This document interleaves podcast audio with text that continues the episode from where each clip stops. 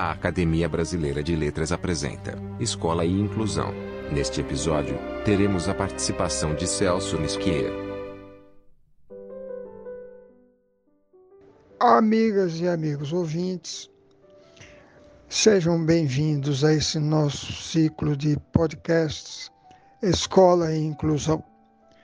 Aqui fala Antônio Torres, que agradece a todas e todos pela audiência e saúda o professor Nelson Nisquier, que vai nos falar aqui a respeito desse tema tão oportuno. Celso Nisquier, reitor da Unicarioca, vice-presidente da Associação Brasileira de Mantenedoras do Ensino Superior e do Sindicato das Entidades Mantenedoras de Estabelecimentos de Ensino Superior do Rio de Janeiro fundador e reitor do Centro Universitário Unicarioca, é membro da Academia Internacional de Educação e do Conselho do Centro de Integração Empresarial Escola, desculpa, do Centro Empresa Escola do Rio de Janeiro por 12 anos, onde presidiu a Câmara de Educação Superior. Ele é doutor em inteligência artificial. Com vocês, o professor Dr. Celso Nisque. Olá, é um prazer estar participando desse ciclo de podcast na Academia Brasileira de Educação. Quero aproveitar para deixar um abraço e um agradecimento especial ao presidente Marco Luquezzi, também ao acadêmico Antônio Torres, que é o coordenador desse ciclo de podcasts. E eu queria dizer que eu fico muito feliz de poder falar sobre dois temas que eu gosto muito, né? em educação e inclusão. Importante primeiro deixar claro é, de que lugar eu falo a respeito desses dois temas. Eu falo usando dois bonés. O primeiro é o boné de fundador e reitor de um centro universitário carioca, a Unicarioca, já há 30, quase 32 anos. E falo também recentemente é, usando o boné de diretor-presidente da Associação Brasileira de Mantenedoras de Ensino Superior, ABMS, que no ano que vem completa 40 anos de existência e reúne é, mais de 500 instituições de educação superior particulares do Brasil. Então, nós temos acompanhado de perto, na linha de frente, essa questão da inclusão, principalmente no que diz respeito à inclusão na educação superior. Para dar um contexto aos que estão nos ouvindo, é importante entender que o setor eh, da educação superior foi impactado enormemente nos últimos anos. A primeira onda de impacto foi a da própria crise econômica, eh, que fez com que muitos estudantes tivessem dificuldade de permanecer estudando ou mesmo de chegar até a educação superior. Adicionalmente a essa crise, nós tivemos uma reformulação do financiamento estudantil do FIES, que fez com que eh, nos governos Lula e Dilma nós tivéssemos chegado a 700 mil novos contratos por ano e hoje não são nem 40 mil. Isso afasta muitos estudantes, principalmente aqueles com menor poder aquisitivo, do sonho da educação superior. Não fosse isso, é, no ano passado nós fomos impactados por mais uma onda, eu diria um tsunami, que foi a pandemia, e com isso as instituições de educação superior tiveram que se adaptar rapidamente às atividades remotas. As universidades públicas, infelizmente, tiveram um pouco mais de dificuldade de fazer essa adaptação, até porque muitos alunos eh, tinham e têm dificuldade de acesso à internet. Mas ainda assim, no setor particular, é, quase 90% das instituições fizeram a adaptação e, com isso, os estudantes permaneceram estudando.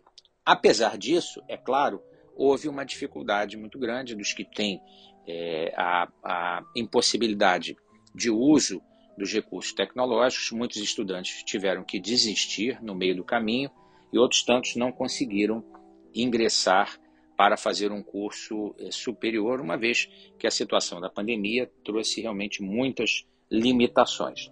É, esse, esse contexto né, que nós esperamos que seja superado a partir do ano que vem, ele trouxe também alguns legados importantes, no caso da educação.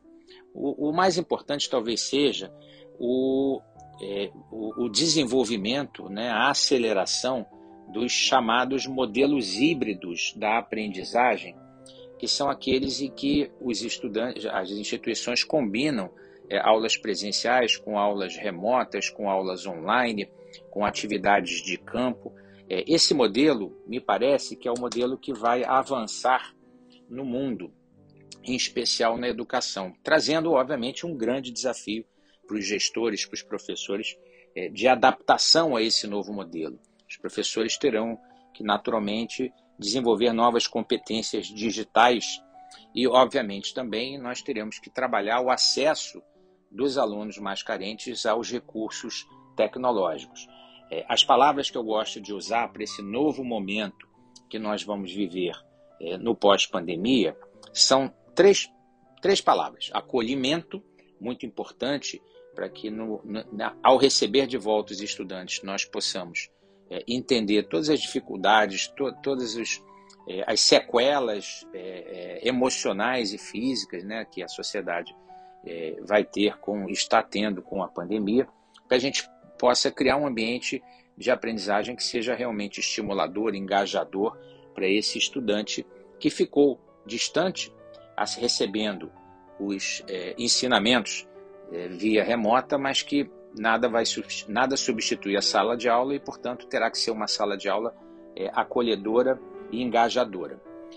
uma segunda palavra, além do acolhimento, é a questão do protagonismo do estudante. Hoje é, não é mais o professor que ensina, é o, é o, é o aluno que aprende. E esse protagonismo do estudante, na, na busca da sua própria trilha de aprendizagem, ele precisa ser respeitado.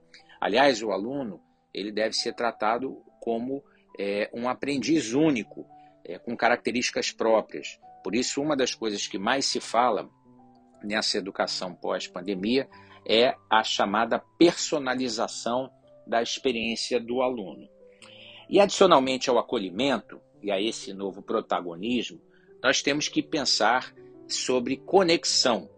É, as escolas vão estar cada vez mais conectadas com o mundo, é, com os estudantes, é, com o mundo produtivo. Portanto, desenvolver conexões será fundamental para esse mundo pós-pandemia. Então, essas são três palavras que eu queria deixar muito registradas aqui a todos que estão nos ouvindo: acolhimento, protagonismo e conexão. Muito bem. É, para falar da, da, inclusão nesse contexto todo, né, nesse preâmbulo todo que eu fiz com vocês, é, nós temos que falar de uma iniciativa é, vitoriosa que foi a Lei das Cotas, é, que no ano que vem, 2022, completa 10 anos da aprovação e nós temos que falar sobre isso porque ela corrige é, um erro histórico, é, que é a questão do acesso ao ensino superior por parte de estudantes pretos e pardos. Para vocês terem uma ideia do sucesso dessa iniciativa, recentemente a UFRJ divulgou estatísticas que mostram que desde 2005 até hoje, é, desde a sua introdução até hoje, o número de estudantes é, negros na universidade pública, na, na UFRJ, aumentou 74%. Vejam que número fantástico trazido por uma iniciativa de toda a sociedade, que é a Lei das Cotas, e que terá, como eu falei, no ano que vem, a sua necessária renovação por mais 10 anos, e nós estamos do lado de outras lideranças, incluindo o professor José Vicente, da Faculdade Zumbi dos Palmares, que é uma entidade, uma instituição associada à nossa EBMS. Nós estamos ao lado dele e de outras lideranças defendendo a renovação da lei das cotas. É importante falar também, quando se trata do tema inclusão, da lei do ProUni, o programa que dá bolsas de estudo a estudantes carentes em universidades particulares. Esse é outro grande programa de inclusão e de estímulo à diversidade. Porque vejam, É, quando a, a, o programa começou em 2005, é, a, primeira, na primeira oferta, a quantidade de jovens que se autodeclaravam é, pretos ou pardos era 48%. Hoje, esse número já chega a 61%. Então, o ProUni, como iniciativa, ele é, é, eu diria que é o equivalente à promoção da inclusão e da diversidade à lei das cotas nas universidades públicas. O ProUni é o programa equivalente nas universidades particulares e nós temos que defender a continuidade do ProUni, que se encontra, inclusive, ameaçado pelas é, tentativas de reforma tributária que muitas delas, muitas iniciativas vão prejudicar a educação. A educação precisa ser tratada na reforma tributária como é, um setor essencial e estratégico para o futuro do país. É, além de defender para maior inclusão a lei das cotas e a lei do ProUni, nós temos também que garantir a permanência desses estudantes uma vez que eles ingressam no ensino superior. A inclusão não se faz só pelo acesso, se faz também pela permanência para que eles possam concluir os seus estudos. Os jovens é, pretos e pardos, eles é, historicamente vêm de, dos estratos menos favorecidos da população. Com isso, eles têm mais dificuldade de permanecer na universidade, uma vez que eles são é, é muitas vezes levados a conseguir um, um trabalho, um emprego para sustentar a família e eles abandonam o, os estudos. Então é, é importante que na renovação da lei das cotas que se criem mecanismos para garantir a permanência dos jovens negros nas universidades. É, adicionalmente, é importante falar também do trabalho de conscientização para esse fato histórico dentro das universidades públicas e particulares. É, são muito importantes os eventos, seminários, debates, disciplina, disciplinas que tratam da questão é, do, da, dos afrodescendentes e, e de como uma cultura diversa significa a é, riqueza é, de um país. É, quero mais uma vez deixar registrado que é muito importante que a promoção da inclusão e da diversidade é uma consequência natural é, de um país que é culturalmente diverso e que precisa ser justo com todos os seus. A cor da pele não pode ser elemento para favorecer ou desfavorecer o acesso ao ensino superior e, principalmente depois do ensino superior, também o acesso ao mercado de trabalho.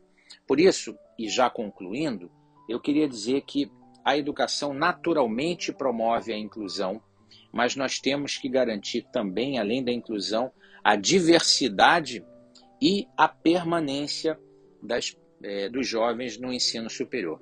É isso que a BMS vem trabalhando, é, junto com outras lideranças. É isso que o setor de educação superior particular promove há décadas no país, um setor que hoje responde é, por cerca de 80% dos estudantes no Brasil, são é, dos 8 milhões de estudantes da educação superior, cerca de 6 milhões e meio são estudantes em instituições particulares, pequenas, médias, grandes, faculdades, centros universitários, universidades é, confessionais, católicas, evangélicas, empresariais, nós temos uma enorme riqueza institucional que nós temos que preservar, porque essa diversidade institucional promove a inclusão e a diversidade dos estudantes. Nós não vamos ter um país é, desenvolvido se nós não apostarmos na educação.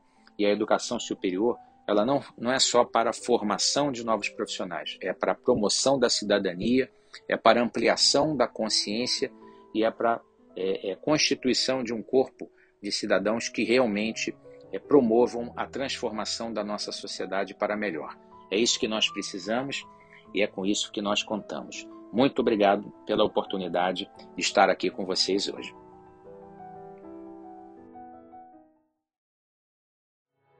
Você pode acessar todos os podcasts da academia através do nosso site. Acesse pelo link www.academia.org.br/podcast.